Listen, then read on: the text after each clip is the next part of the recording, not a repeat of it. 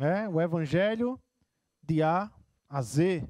Essa série que termina esse mês, último domingo desse mês, a gente encerra essa série falando do Evangelho, certo? A proposta da série é fixarmos na igreja o que é o Evangelho, quem é Cristo no Evangelho, qual a missão de Cristo no Evangelho, o que se diz das boas novas, o que é as boas novas de fato e como viver pelas boas novas, como viver por esse Evangelho. O apóstolo Paulo, na carta aos Gálatas, ah, não precisa abrir, não, não é a carta que nós vamos. Obrigadão, pessoal. Não é a carta que nós vamos expor hoje à noite, mas em Gálatas, capítulo 1, o apóstolo Paulo, ele, ele nos adverte. Ele nos adverte porque ele escreve a igreja daquela região, da região da Galácia, e ele escreve aquelas igrejas e ele diz que aquelas igrejas, pouco a pouco, pouco a pouco, aquela igreja ela foi se distanciando do evangelho de Deus, do evangelho de Cristo, e pouco a pouco aquela igreja ela foi abraçando o que Paulo chama de um outro evangelho. Um outro evangelho. Mas que na verdade o apóstolo Paulo ele explica que não é evangelho.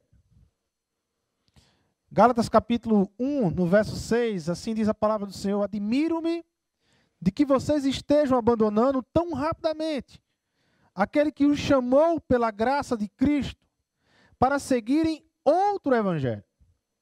Mas aí no verso 7, Paulo explica o que é esse outro evangelho.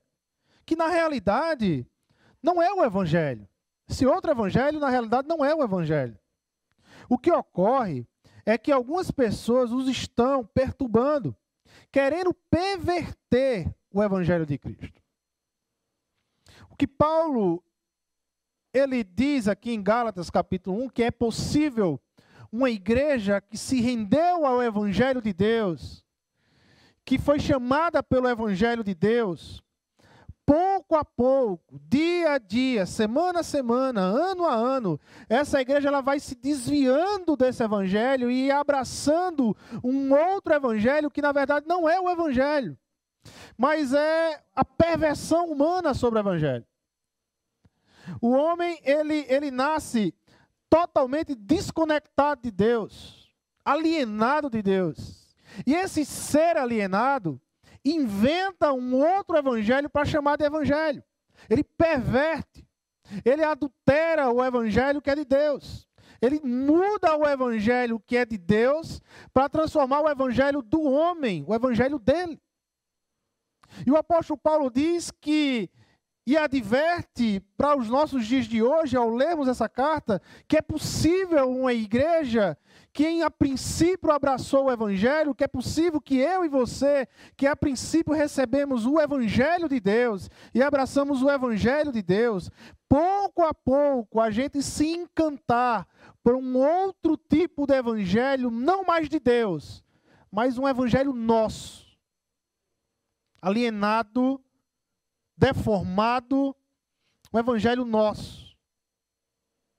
E aí eu convido vocês a abrir Colossenses capítulo 1. Aí sim é o nosso texto de hoje à noite. Colossenses capítulo 1, do verso 3 ao verso 6. Carta do apóstolo Paulo à igreja de Colossos. Colossos, em que Paulo escreve essa carta, Colossos já não é mais uma cidade ah, grandiosa, uma cidade que chama atenção. Colossos já é uma cidade acabada, pequena. Mas na sua antiguidade, Colossos foi uma grande colônia do Império Romano. Uma das grandes colônias do Império Romano. Mas foi uma cidade devastada por terremotos. Era uma região de muito terremoto. E em seu último terremoto, Roma já não mais reconstruiu Colossos. Então ficou uma cidade acabada.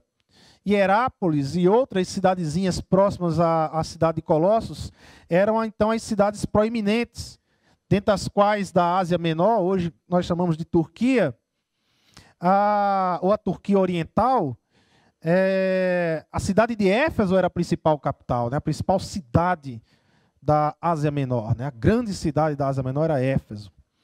Mas Colossos era uma cidade pequena. Mas olha o que o apóstolo Paulo fala dessa cidade pequena, mas de uma igreja transbordante do evangelho. Sempre agradecemos, versículo 3, capítulo 1. Sempre agradecemos a Deus, o Pai de nosso Senhor Jesus Cristo, quando oramos por vocês, pois temos ouvido falar da fé que vocês têm em Cristo Jesus e do amor que têm por todos os santos, por causa da esperança que lhes está reservada nos céus, a respeito da qual vocês ouviram por meio da palavra da verdade, que nada mais é o Evangelho, que chegou até vocês por todo o mundo. Este Evangelho vai frutificando e crescendo como também ocorre entre vocês desde o dia em que o ouviram e entenderam a graça de Deus em toda a sua verdade. Senhor Deus e Pai, nos ajuda esta noite e direciona-nos, Pai, por meio do Teu Espírito Santo. Ilumina nossa mente, prepara nosso coração, Senhor, para compreendermos a Tua palavra. E não apenas compreendermos, mas nos rendermos, vivermos a Tua palavra, Senhor. É em teu nome, Jesus, que nós oramos e te agradecemos. Amém e amém. Palavra do apóstolo Paulo à igreja de Colossos. Eu vejo nesse texto aqui a essência do evangelho. Por isso que o tema é o coração do evangelho. Mas é também esse texto um texto diagnóstico. Se você quer saber se você está vivendo o evangelho, se você não está abraçando um caminho do filho mais velho, ou de repente você está abraçando o caminho do filho mais novo, esse texto ele vai lhe expor diante da verdade do que é o evangelho. E de repente você fazer um diagnóstico da sua vida espiritual. Da mesma forma que nós fazemos diagnóstico da nossa saúde, do nosso corpo físico, o crente, o cristão, ele está sempre fazendo diagnóstico da sua caminhada espiritual. E a Bíblia e as verdades que saem das Escrituras é esse grande equipamento que Deus usa nas nossas vidas para identificarmos defeitos, dificuldades espirituais que precisam ser endireitadas. Então, a partir desse texto, podemos ver alguns sinais que o Evangelho de Cristo pode fazer na vida de uma pessoa, na vida de uma família, na vida de uma igreja, na vida de uma sociedade.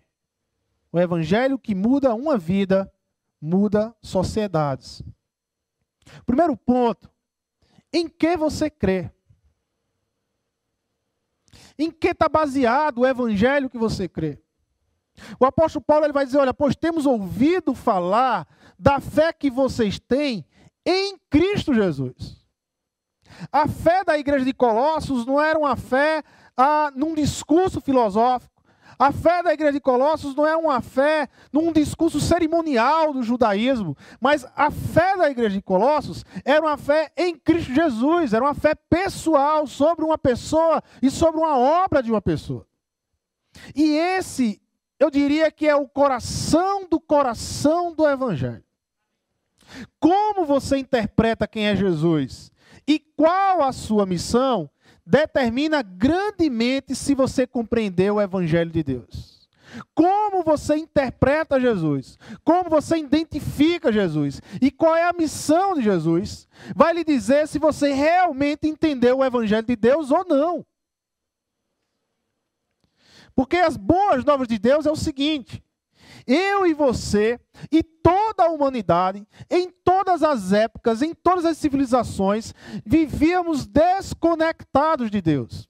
Estávamos desconectados de Deus. E por estarmos desconectados de Deus, ah, nós buscávamos, de alguma forma, construir algo que chegasse a Deus, ao Criador, a se relacionar com algo espiritual. Algumas pessoas vão chamar de força, há uma força que rege toda a terra. Outros vão dizer são deuses, outros vão dizer ah, é, é, é, é alguma luz, é alguma energia. Mas de alguma forma, esse ser humano desconectado de Deus, é alienado de Deus pelo pecado, ele busca um relacionamento com algo que é acima dele e que ele entende que esse se algo que é acima dele construiu ou rege, controla tudo o que acontece aqui na terra.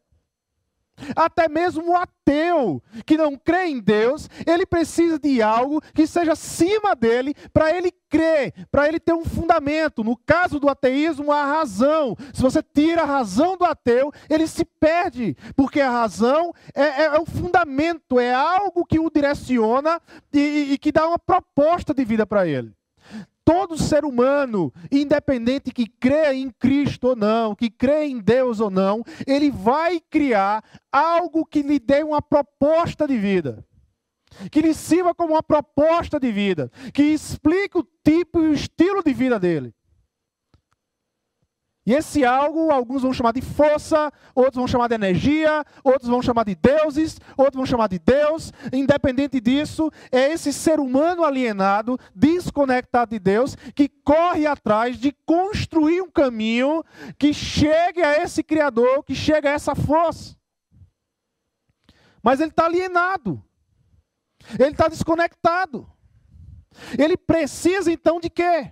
Ele precisa que esse Criador olhe para ele com misericórdia e intervenha na alienação dele, intervenha na perdição dele, intervenha na cegueira dele. E é isso que é o Evangelho. O Evangelho é a história de um Deus Criador que intervém na história da sua criação, que olha a sua criação alienada e ele vem à terra na pessoa de Jesus Cristo, ele vai à cruz do Calvário, ele morre, ele paga o preço, a dívida que se tinha da criação com ele, ele ressuscita ao terceiro dia e ele nos justifica pelo ato do Senhor Jesus Cristo.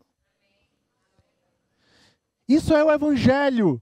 Isso é as boas novas. Isso é a grande notícia que o mundo precisa ouvir. É a grande notícia que o mundo precisa ouvir. A religião ou a religiosidade é essa tentativa do homem se construir, de, de tentar se construir e chegar até Deus. Como se alguém alienado e desconectado poder, poderia ter poder de se conectar com o Criador.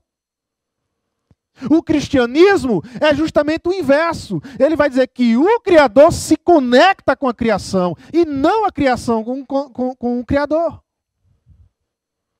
Você vai ver desde o início das Escrituras, desde o início das Escrituras, você vai ver o homem tentando de alguma forma construir uma forma de se tornar agradável ao Criador.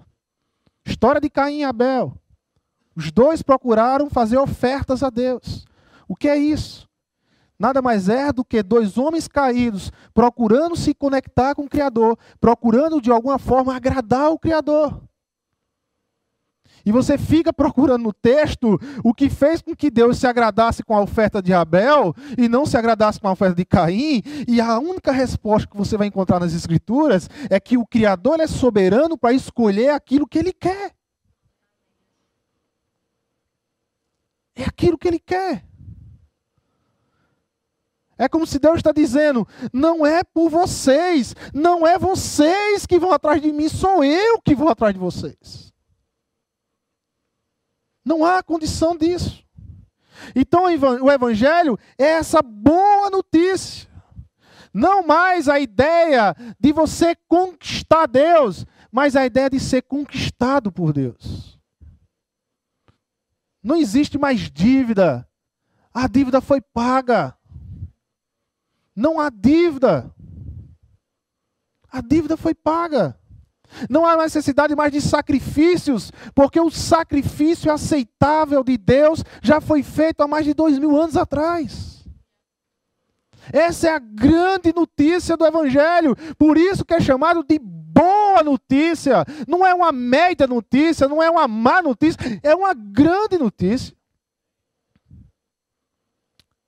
Em Mateus capítulo 28, quando Jesus envia seus discípulos para a grande comissão, acontece uma coisa interessante naquele texto de Mateus capítulo 28, que muitas vezes é despercebido para nós. Porque vivemos numa cultura totalmente diferente daquela época. E muitas vezes a nossa mente é totalmente realmente desconectada da cultura das civilizações daquela época. Mas a estrutura que Jesus ele usa para chamar os seus discípulos à grande comissão é a mesma estrutura, o mesmo formato quando os grandes reis da antiguidade usavam para enviar os seus súditos para uma missão. Jesus ele usa a mesma estrutura. Os reis da antiguidade, quando saíam do seu trono para iniciar uma guerra, eles enviavam mensageiros e convocavam todas as cidades escravas dominadas que pagavam impostos para se juntarem ao rei para uma grande batalha. E as cidades, algumas vizinhas, outras distantes, que se negavam a ir com esse rei para a grande batalha, quando esse rei voltava, e ele vai voltar, o rei então ele se encontrava, ele passava nessa cidade que negaram ajuda a ele, e ele julgava essas cidades pessoalmente pela negação do chamado deles. Quando os discípulos, eles ouviram Jesus chamar eles a uma missão, o que os discípulos estavam olhando para Jesus e o que os discípulos viam em Jesus era que ali estava diante dele o grande rei dos reis convocando eles a uma missão onde eles não poderiam negar, porque era o rei dos reis, era o rei que o conquistou. Que o conquistou não por força, mas que o conquistou por amor. É por isso que o apóstolo Paulo ele vai dizer: o amor nos constrange. A nossa motivação de servir a Jesus, a nossa motivação de servir ao reino de Deus, não é por ganância, não é por culpa, não é por medo, é por amor. Nós somos constrangidos por tanto amor. A história do Evangelho é essa: o Rei do universo, dono de todas as coisas, de todos os planetas, de tudo, decidiu descer à terra e nos amar. Que notícia fantástica! Que notícia transformadora! Que notícia! E o que é a igreja diante de tudo isso? A igreja ela é formada por pessoas que, ao ouvirem a boa notícia do Rei do universo, que entrou na história, que foi até a cruz, morreu por nós, venceu a morte, pagando todas as nossas dívidas. Essa igreja, essa comunidade, ela se rendeu a este rei diante dessa grande notícia. A igreja é, é, é isso. É, é de pessoas que ouviram a notícia e que se renderam, que receberam a notícia como a boa nova, a boa notícia do Rei do Universo. E agora eu me rendo a essa notícia e eu sirvo a esse Rei. É igreja. Estamos nós aqui, como igreja. Evangelho não tem a ver com fazer, mas tem a ver com motivo. É por isso que Jesus ele vai criticar o fariseísmo. É por isso que Jesus, quando ele vai olhar para o sistema farisaico, para o sistema judaico da sua época, ele olha para aquele sistema e ele vai chamar esse sistema de ladrão, de assassino, de destruidor. É isso. Porque o sistema judaico aflorescia aquilo que o homem tem de pior diante de Deus, que era o seu egoísmo, a sua arrogância. Sabe, achar que se pode se dar bem com Deus, porque de repente você é alguma coisa, se não for o amor de Deus e a misericórdia de Deus, nós éramos apenas miseráveis. Nem chamados filhos de Deus nós temos direito, mas recebemos isso por amor e misericórdia de Deus.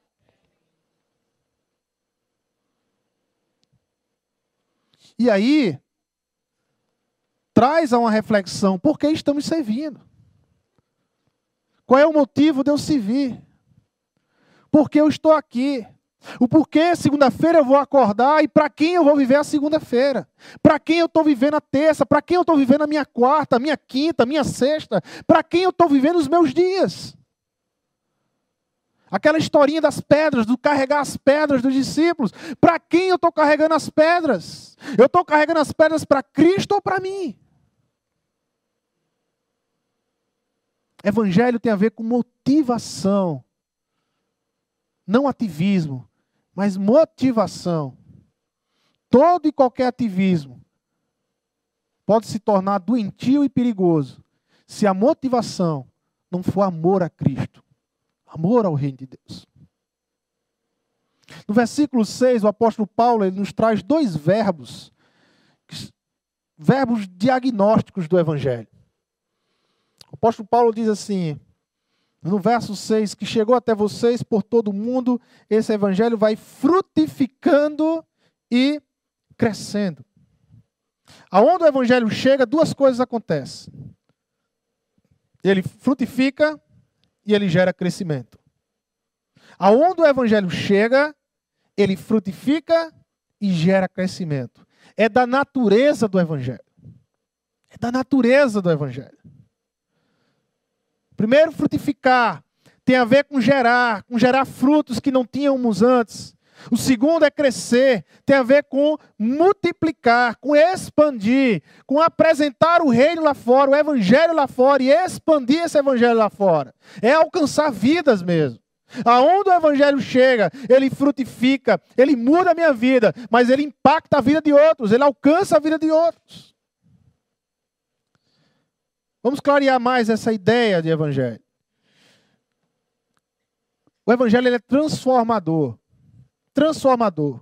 Quando a pessoa ele ouve o evangelho, quando a pessoa ele compreende o evangelho, ele entende o que é o evangelho. Esse evangelho transforma de dentro para fora. Ele não muda apenas a sua característica externa, ele não muda apenas a aparência, mas é uma transformação que é gerada de dentro para fora. Uma pessoa transformada de dentro para fora pelo Evangelho, ele se torna um marido melhor, ele se torna um pai melhor, ele se torna um profissional melhor. O Evangelho não muda só o seu estilo de igreja. Ah, eu saio do prédio A e vou para um prédio B. Ah, eu deixo de algumas características externas e agora eu, eu, eu eu, encontrei outras características externas. Antes eu não carregava a Bíblia, agora eu carrego a Bíblia. O Evangelho não muda só isso. O Evangelho é muito mais profundo. O Evangelho lhe torna um pai melhor, lhe torna um marido melhor, lhe torna um profissional melhor, lhe torna uma mãe melhor, uma esposa melhor, um filho melhor. Se você não está sendo um filho melhor, que tipo de evangelho é esse que você está abraçando? Se você não consegue ser um pai melhor, que tipo de evangelho é esse que você não, está, que você não está abraçando? Que caminhada é essa? Que compreensão é essa de evangelho que não muda o coração? Por isso que o apóstolo Paulo ele vai dizer: vocês ouviram e vocês entenderam o evangelho. O Evangelho de Deus, ele também produz outra coisa. O Evangelho de Deus, ele, ele, ele produz crescimento. O pastor Hernandes de Lopes, ele vai dizer duas coisas bem interessantes. Ele vai dizer que a igreja não pode viver a numerolatria. Igreja que faz tudo por números, por quantidade de membros, por fica naquela perseguição de quantos membros temos, quantos membros temos. Mas a igreja também não pode ter numerofobia. A igreja não pode ter medo de número de pessoas, por quê? Porque o evangelho é o poder de Deus para transformar e para salvar a vida daquele que crê. Portanto, eu creio que o evangelho é o poder de Deus suficiente para salvar toda a cidade de Natal. Talvez não salve, porque nessa expansão você tem o controle e a vontade de Deus a soberania de Deus. Mas tem poder suficiente para salvar o mundo, o universo. O evangelho ele se espalha, é, é, é, é natural. Quando a mãe, quando uma mulher, ela, ela, ela, ela, sabe que está grávida, o que é que ela faz com essa notícia? Ela se cala, ela se silencia, ela decide não contar a ninguém? Não. Ela vai contar o marido, ela vai contar os pais, ela vai espalhar a boa notícia que ela está grávida. Quando alguém, você passa num concurso, num vestibular, num concurso da vida, o que é que você faz? Você se cala? Você não se cala. Você vai contar a sua esposa, vai contar o seu esposo, você vai contar os amigos, você, você fala a boa notícia. O evangelho é a boa notícia. O evangelho ele se espalha, ele se espalha naturalmente. O evangelho, ele não precisa de métodos.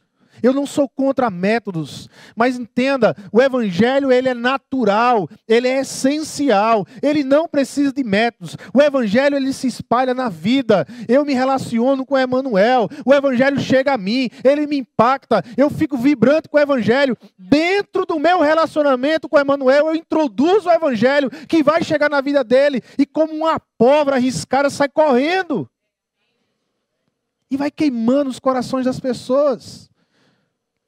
Por isso que o pastor Marcelo ele usa muito esse termo, o evangelho, é, a, a, a, igreja, o evangelho é vida na vida. Porque é assim, você olha para a igreja do Novo Testamento, como é que ela começa? Ah, não tem metodologia, a gente fica atrás de método, de método. O grande método daquela igreja era ter comunhão, ser vibrante com o evangelho, feliz com o evangelho. Deus do céu, algo muito precioso, muito impactante, muito grandioso aconteceu entre a cruz e aí, o início da igreja. Quando você olha para Jesus crucificado, você tem discípulos de cabeça baixa. Todo mundo corre, todo mundo abandona. Pedro vai pescar, todo mundo fica nas suas casas, todo mundo fica com medo de ser o próximo preso, o próximo a cabeça a rolar. Há um abatimento total. Aí você entra na carta, você entra na carta de Atos, no tratado de Atos, né? A carta histórica aqui de Lucas. Aí você começa a ver, ler Atos. Aí você vê os apóstolos felizes, vibrantes, é, é, sofrendo perseguição, ameaça, apanhando, e não estão nem aí, e se, e se tornam dignos por, por sofrer pelo Evangelho, por sofrer por Jesus Cristo. Gente, alguma coisa muito gigante aconteceu para mudar essas emoções. Uma hora você tem discípulos caídos, outra hora vocês têm discípulos determinados determinados a não parar de falar do Evangelho. O que é que acontece? Cristo ressuscitou ao terceiro dia.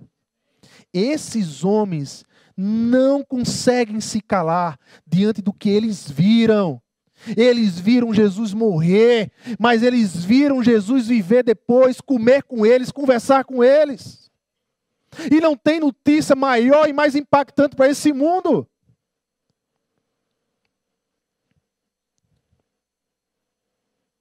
O evangelho vai mudando, é assim que faz a samaritana, é assim que faz o endemoniado de Gardareno. eles recebem, eles, eles têm um encontro com Jesus, e quando eles entendem quem é Jesus, eles compreendem quem é Jesus, eles saem anunciando o evangelho. Veja um exemplo da Bíblia de alguém que foi transformado pelo evangelho. Veja, veja Zaqueu. Quem era Zaqueu? Zaqueu ele era um, um coletor de impostos corrupto, um sujeito mal visto pela sociedade, mas quando Jesus ele passa debaixo daquela árvore e ele diz a Zaqueu: Zaqueu, hoje eu vou ficar com você na tua casa.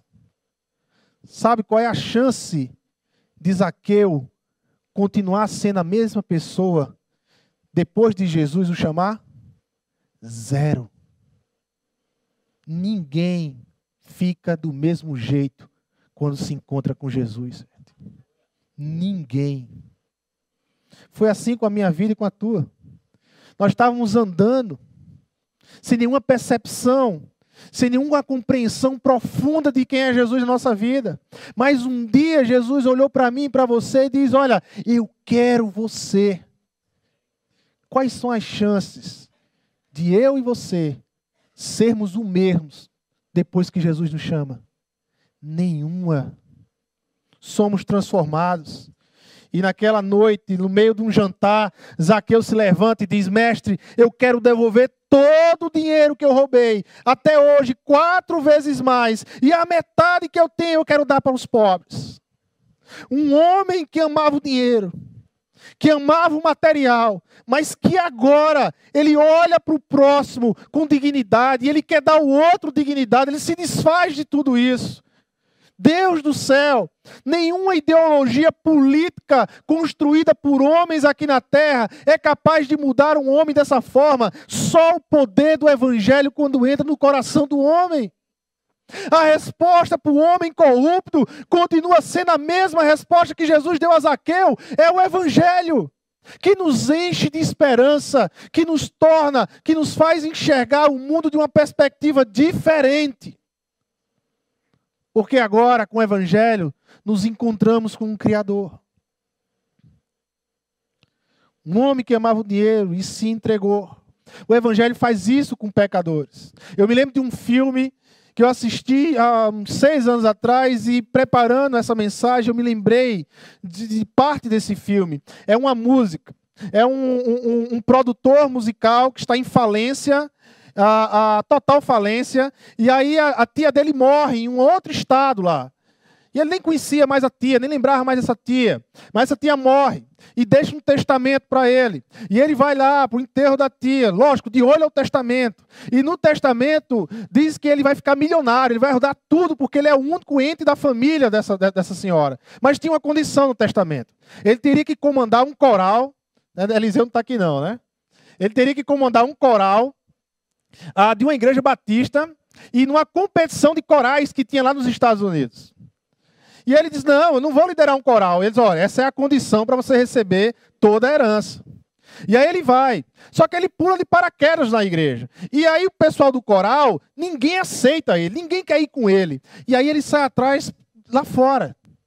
E ele sai juntando para esse coral pessoas com vozes belíssimas, mas com histórias de pecado horríveis. Então ele vai chamar uma turma que está lá no presídio, ele vai chamar um alcoólatra para ser o cara do piano, ele vai chamar uma menina, uma cantora de cabaré, que é a Beyoncé, que faz papel nesse filme, e ela vai, vai, vai lá para o fim, vai, vai fazer parte do coral. E ele sai juntando um bando de pecadores. E nessa, nesses ensaios, nessa, nessa estrutura de ensaios, de música, a, a, você vai conhecendo a história de cada pecador e como ele consegue juntar cada pecador e como a graça de Deus vai mudando a história deles, a história deles. E eu queria passar essa música, que é o final do filme, quando eles se apresentam nesse concurso de coral. Eu queria passar, tá, tá pronto aí? Passar para a gente assistir. É rápido. Pega ele, pega ele, vai, vai. Três, quatro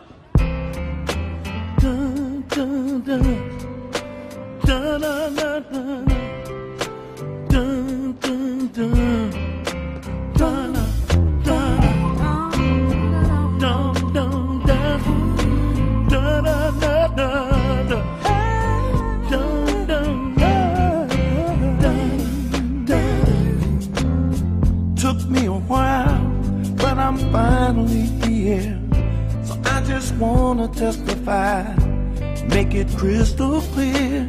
Take See, time. I've been picked out to be picked on. Oh, Talked about out my friend's mouth. I've been beat down till you turn my life around. Seems like I always fall short of being worthy. Cause I ain't good enough, but he still loves me. I ain't no superstar. The spotlight ain't shining on me. No, no, no, no. Cause I ain't good enough, but he still loves me. Not me. I used to wake up some days and wish I stayed asleep. Why can't you Cause I went to bed on top of the world. Today the world's on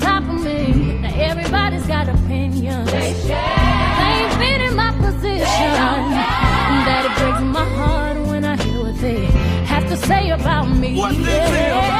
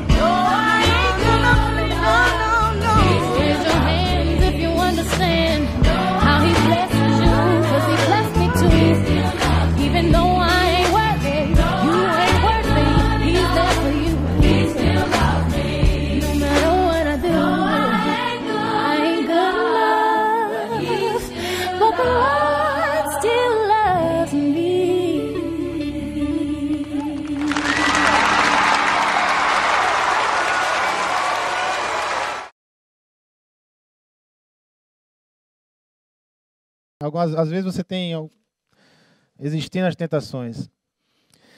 Ah, eu não sei se você prestou atenção, mas a música fala, a mensagem de todo o filme é esse. É como você junta um bando de fracassados para o mundo. E Deus ama. Deus ama fracassados. Deus ama fracassados. Eu vim entender depois de um tempo, quando o apóstolo Paulo ele vai dizer que quando ele está fraco, é quando ele se sente forte. Quando você se sente fraco, você definitivamente e finalmente você reconhece quem é Deus. E aí você começa a entender a força que é gerada em você não é sua, é vem de Deus. Vem de Deus. Eu não sou perfeito, diz a música, eu não sou um superstar, eu não dou conta, mas Jesus ainda assim me ama. Isso é o Evangelho. Essa é a boa notícia. Não tem notícia maior, mais linda. A gente não precisa ter vergonha. A gente carrega a melhor notícia que esse mundo pode ouvir.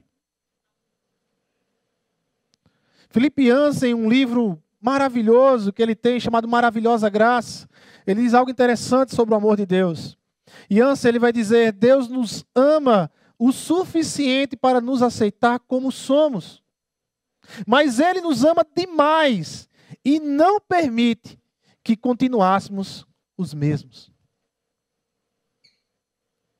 Deus nos acolhe pelo seu amor, mas à medida que nós nos aprofundamos nesse amor, esse amor vai nos constrangindo e nos transformando. Somos constrangidos, mas Deus não nos acolhe porque merecemos. Ah, Deus não nos acolhe porque você fez algo. Entenda uma coisa: nada que você faça tão bom e tão grandioso vai fazer com que Deus te ame mais. E nada que você faça, tão péssimo e mais ridículo que seja, vai fazer com que Deus te ame menos. Deus te ama.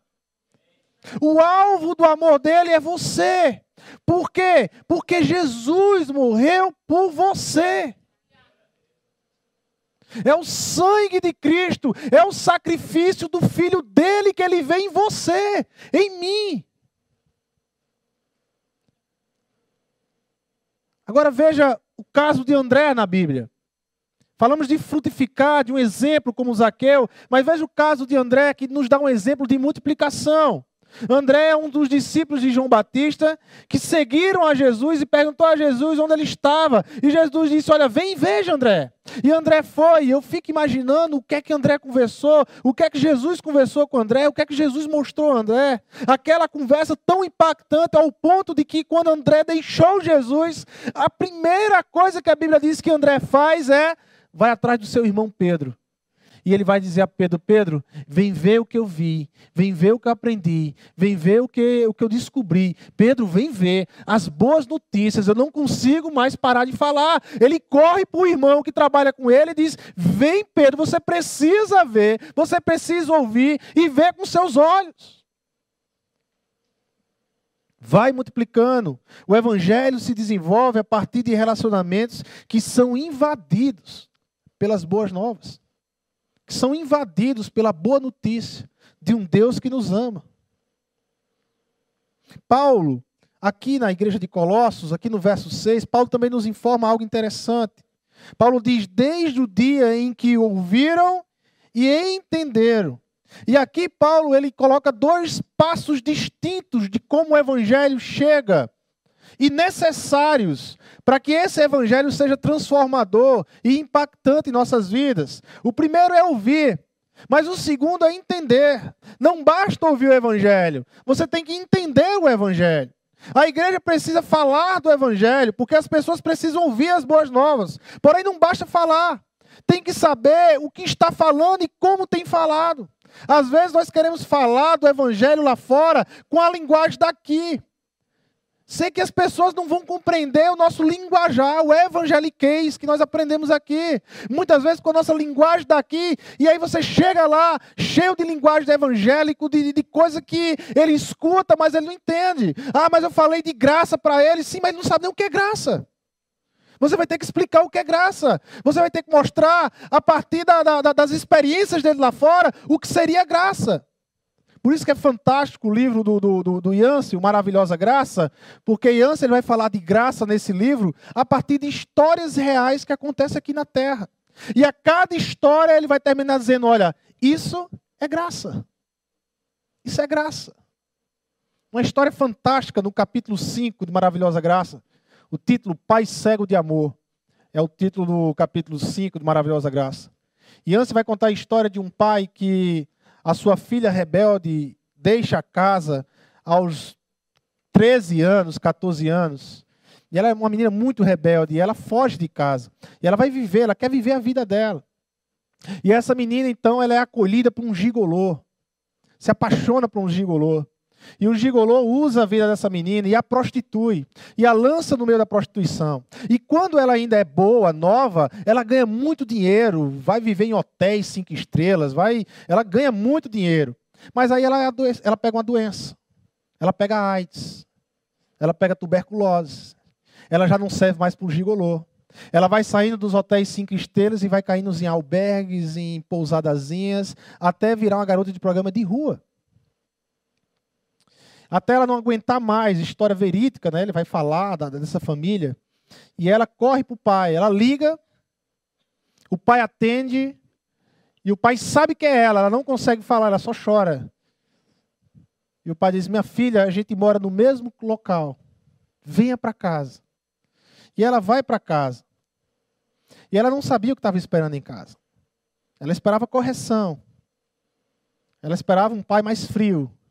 Mas quando ela chega em casa, ela se depara com a grande festa que o pai tinha produzido para ela. O pai chamou os vizinhos, a família toda estava lá. A avó que morava no outro estado viajou para receber ela. Essa menina foi acolhida.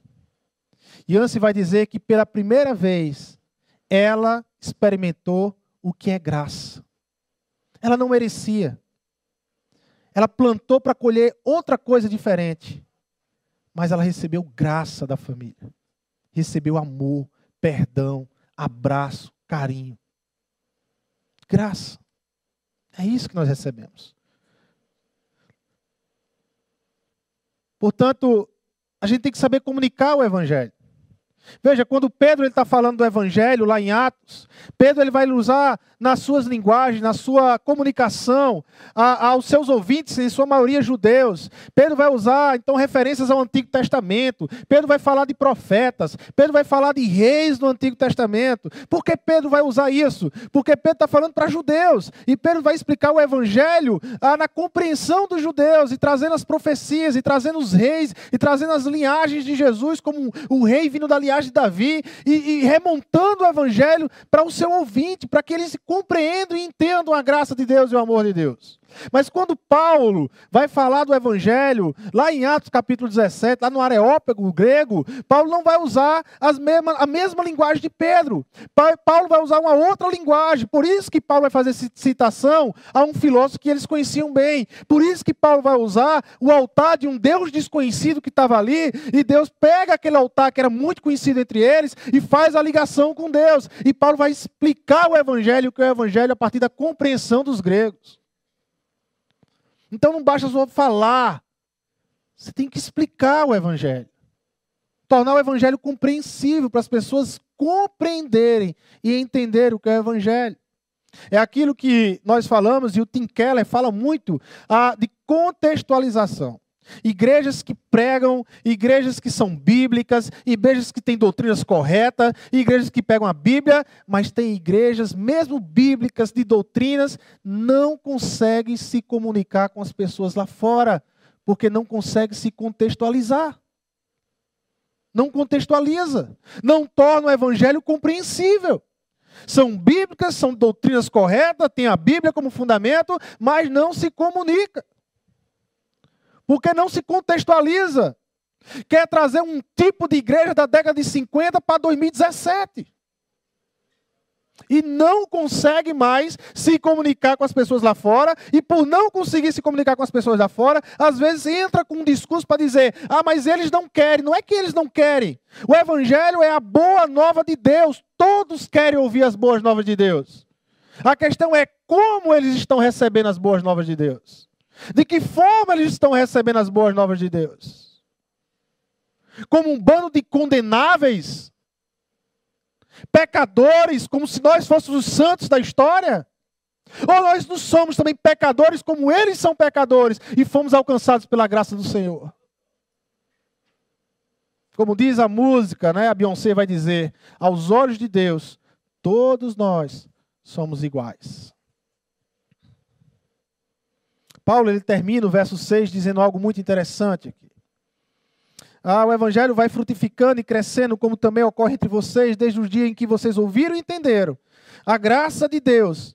Entenderam o quê? A graça de Deus em toda a sua verdade. Lute pela verdade da graça na sua vida. Como igreja, nós devemos lutar o tempo todo que o evangelho da graça seja a essência e o centro dessa igreja. Lute por isso plena verdade.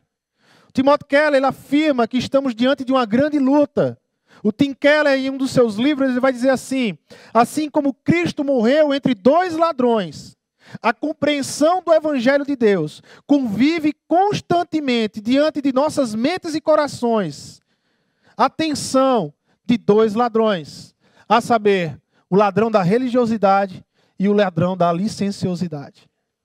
Dois ladrões que está o tempo todo disputando o nosso coração, querendo roubar de nós o evangelho da graça. O ladrão da religiosidade, que tem como foco regras e normas. Ele só vive em regras e normas. A, regras e normas o problema não são as regras e normas. O problema é que, como o foco é regras e normas, ele esquece a motivação. E a motivação começa a ser uma motivação que não é a de Deus, não é amor. E se não é amor, é humana, não vem de Deus, não é evangelho de Deus, não é evangelho de Cristo. Esse é o problema. Ah, você não gosta de regras e normas? Não, eu não sou um antinominista. Eu não sou contra regras, eu não sou contra normas. Mas a minha questão é o que te motiva a isso? O que motiva você a cumprir isso? O que motiva você a cumprir essa regra? O que motiva você a cumprir essa norma? Qual é o motivo disso? É amor. É amor que você tem por Deus. É amor que você tem por Cristo. É amor que você tem pelo seu irmão. É amor. Porque se não é amor, não é evangelho de Deus. Não é evangelho de Deus. A motivação é se tornar aceitável diante de Deus. O religioso, ele sempre está buscando ser aceitável diante de Deus. Ele sempre está buscando fazer sacrifício diante de Deus. Ele sempre está buscando, ele não se sente aceitável por Deus. A ficha não caiu. Gente, Deus do céu, o Evangelho é essa boa notícia. Deus lhe ama, apesar de você ser fraco como eu sou fraco, apesar de você ser torto como eu sou torto, Deus lhe ama. Você não precisa mais lutar para ser aceitável de Deus. Você já é aceitável de Deus. Não por você, não por méritos seus, mas pelo sacrifício de Jesus Cristo na cruz do Calvário. É isso que lhe torna aceitável. É isso que lhe torna alvo, instrumento do amor de Deus aqui nessa terra. Deus, Ele nos deu o melhor dele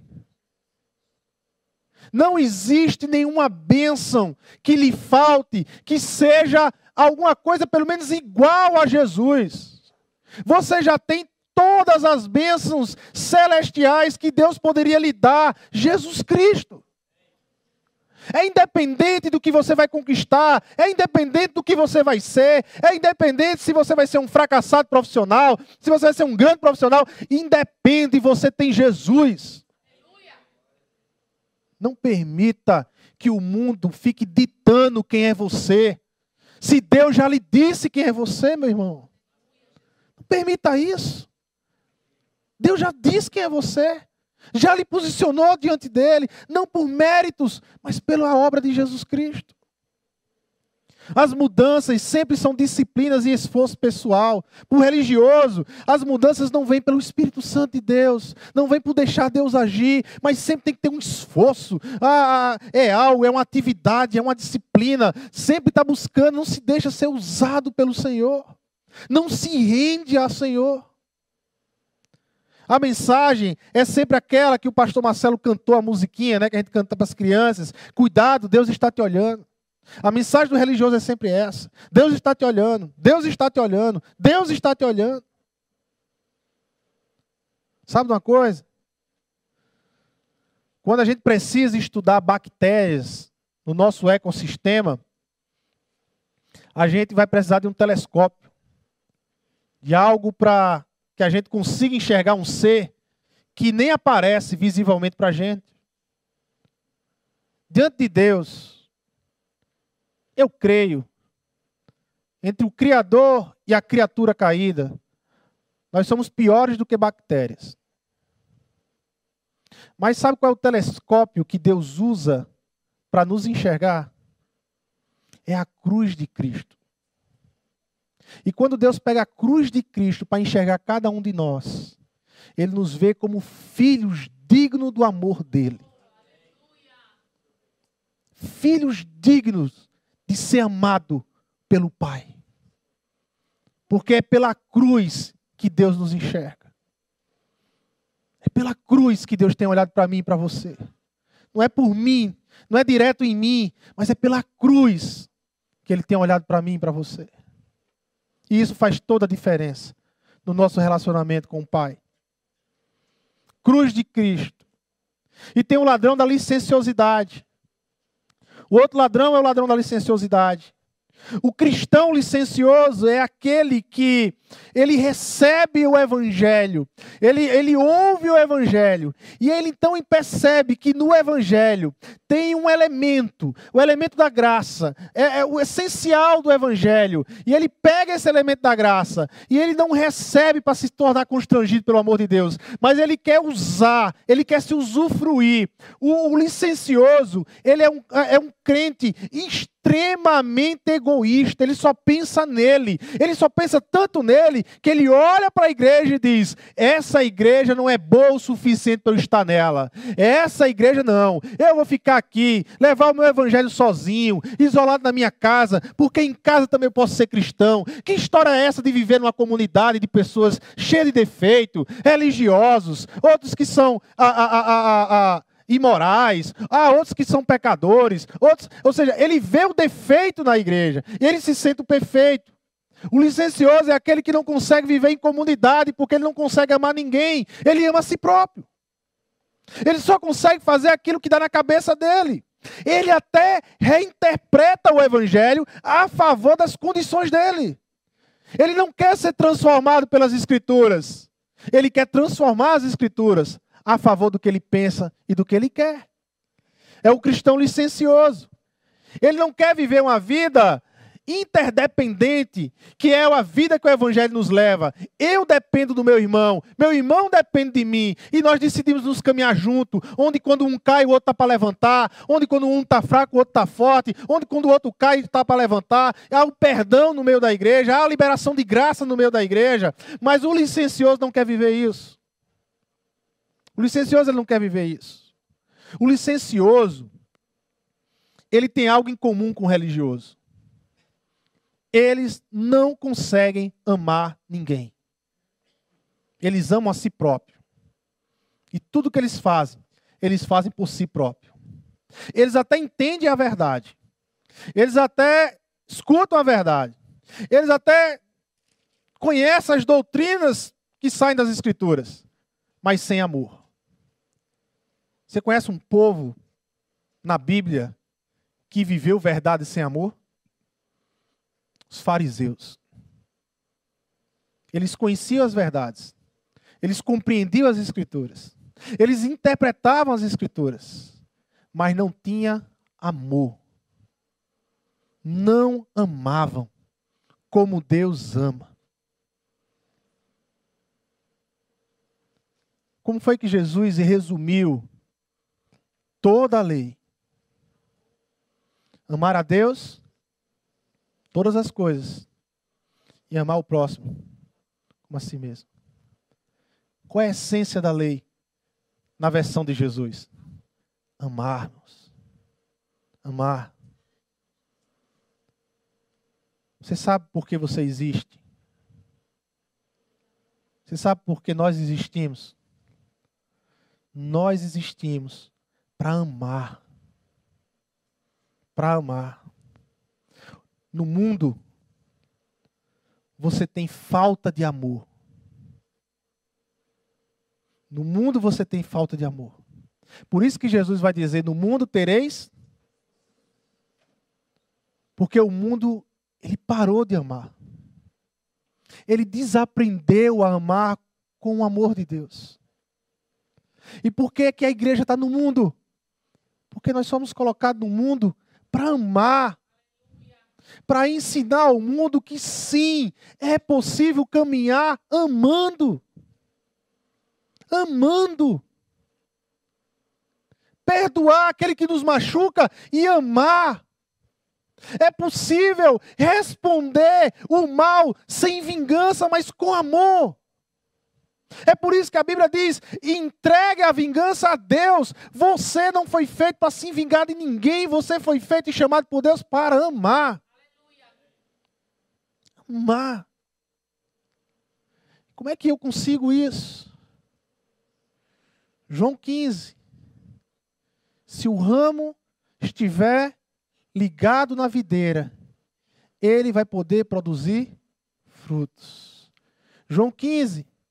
Ninguém faz qualquer outra coisa se não for eu que faça por você. É o que Jesus está dizendo. A minha função na videira é permanecer. Não é chacoalhar, não é, não, é permanecer, porque se eu permaneço ligado à videira, eu permaneço ligado à videira, eu continuamente estou recebendo nutrientes dessa videira que é Jesus. Eu continuamente estou recebendo vida de Cristo Jesus e essa vida gera frutos e esses frutos são vistos lá fora e não apenas vistos, mas as pessoas vão olhar os frutos e vão querer experimentar. Tenho que viver conectado com Cristo. Amar. O licencioso não quer amar. Não quer amar. Para concluir, um dia, certamente, certamente um dia eu e você, nós nos rendemos totalmente ao Evangelho de Deus iniciamos uma caminhada com o Senhor. Mas passa-se o tempo, dia após dia, semana após semana, mês após mês, ano após ano. É possível, segundo o apóstolo Paulo, é possível que eu e você a gente se desvie da cruz de Cristo e acaba se caminhando para a cruz da religiosidade ou para a cruz da licenciosidade. É possível que eu e você, na caminhada, a gente possa ter se desviado e hoje, de repente, estarmos abraçando um outro evangelho que nada mais é do que o meu evangelho, não o evangelho de Deus, não o evangelho de Cristo. Mas às vezes nós criamos o nosso evangelho. Possível que isso tenha acontecido. Então essa noite também para vocês é noite de restauração. É noite de arrependimento.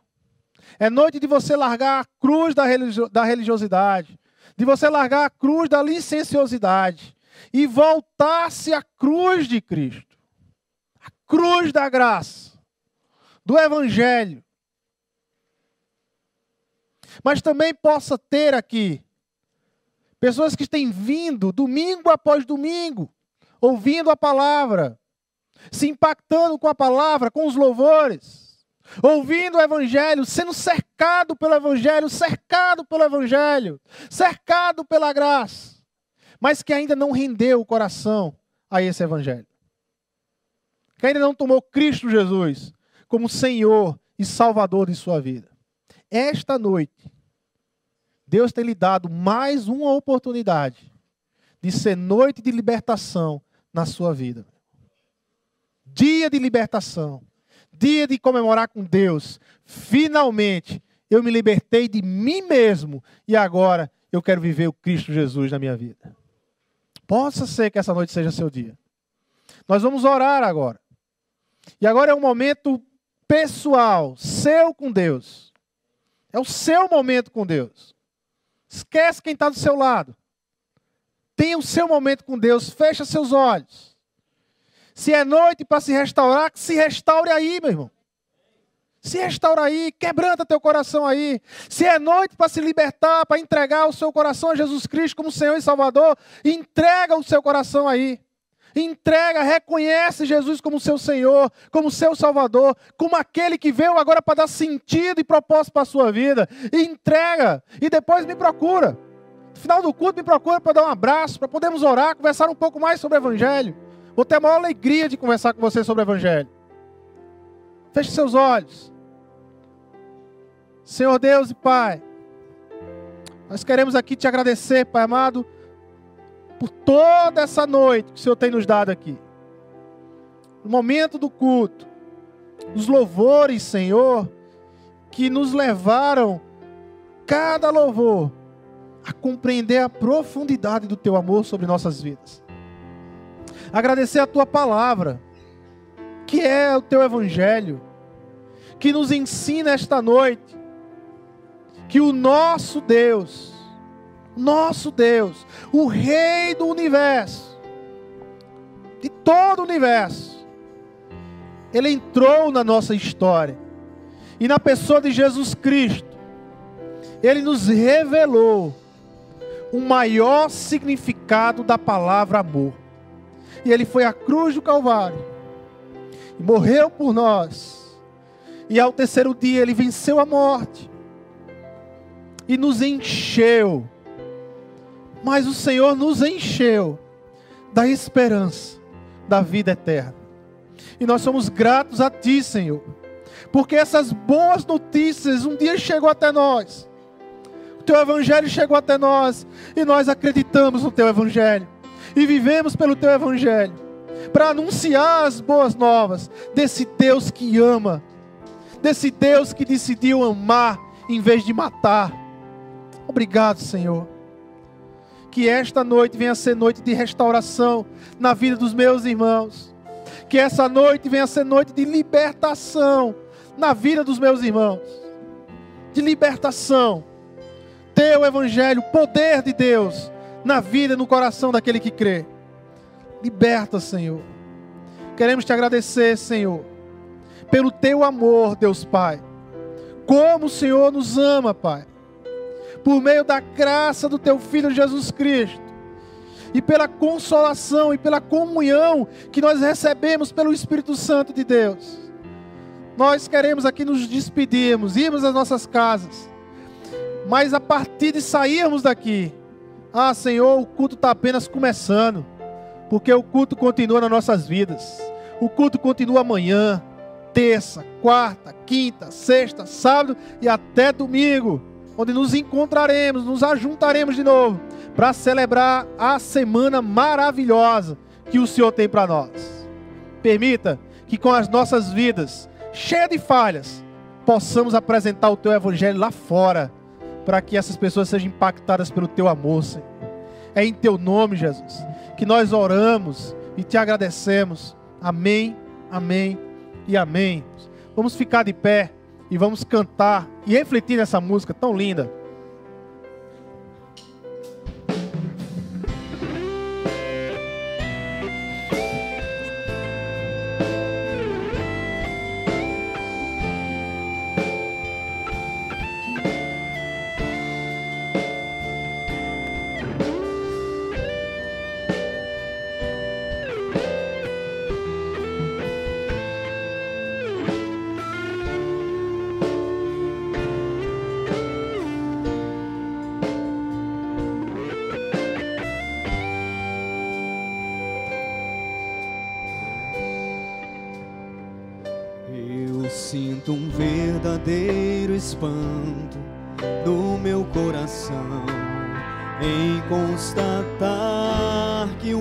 Evangelho já mudou.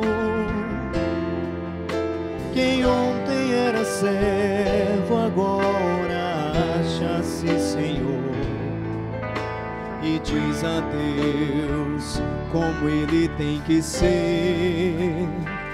Mas o verdadeiro Evangelho exalta a Deus, ele é tão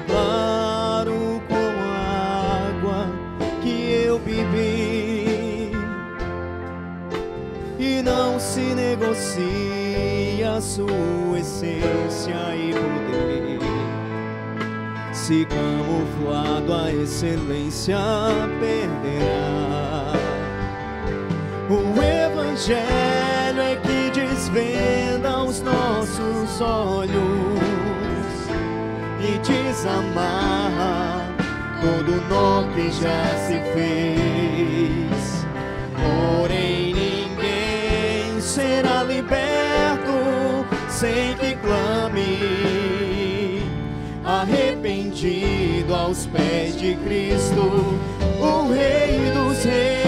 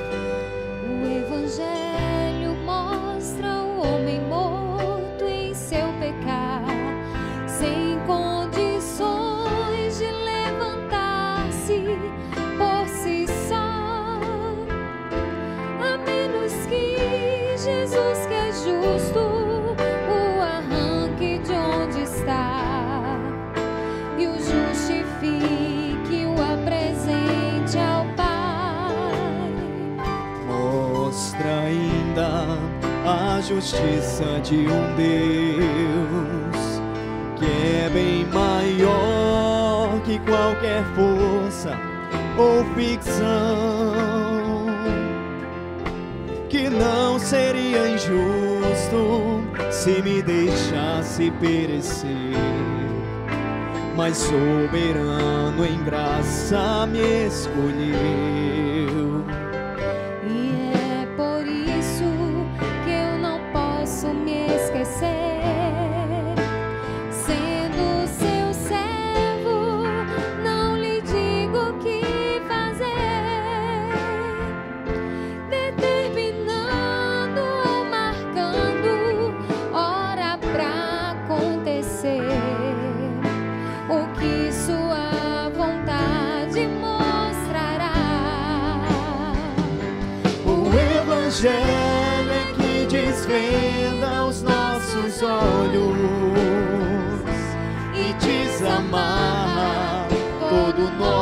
Já se fez. Porém, ninguém será liberto sem que clame arrependido aos pés de Cristo, o Rei dos Reis. Porém, ninguém será liberto sem que clame arrependido aos pés de Cristo,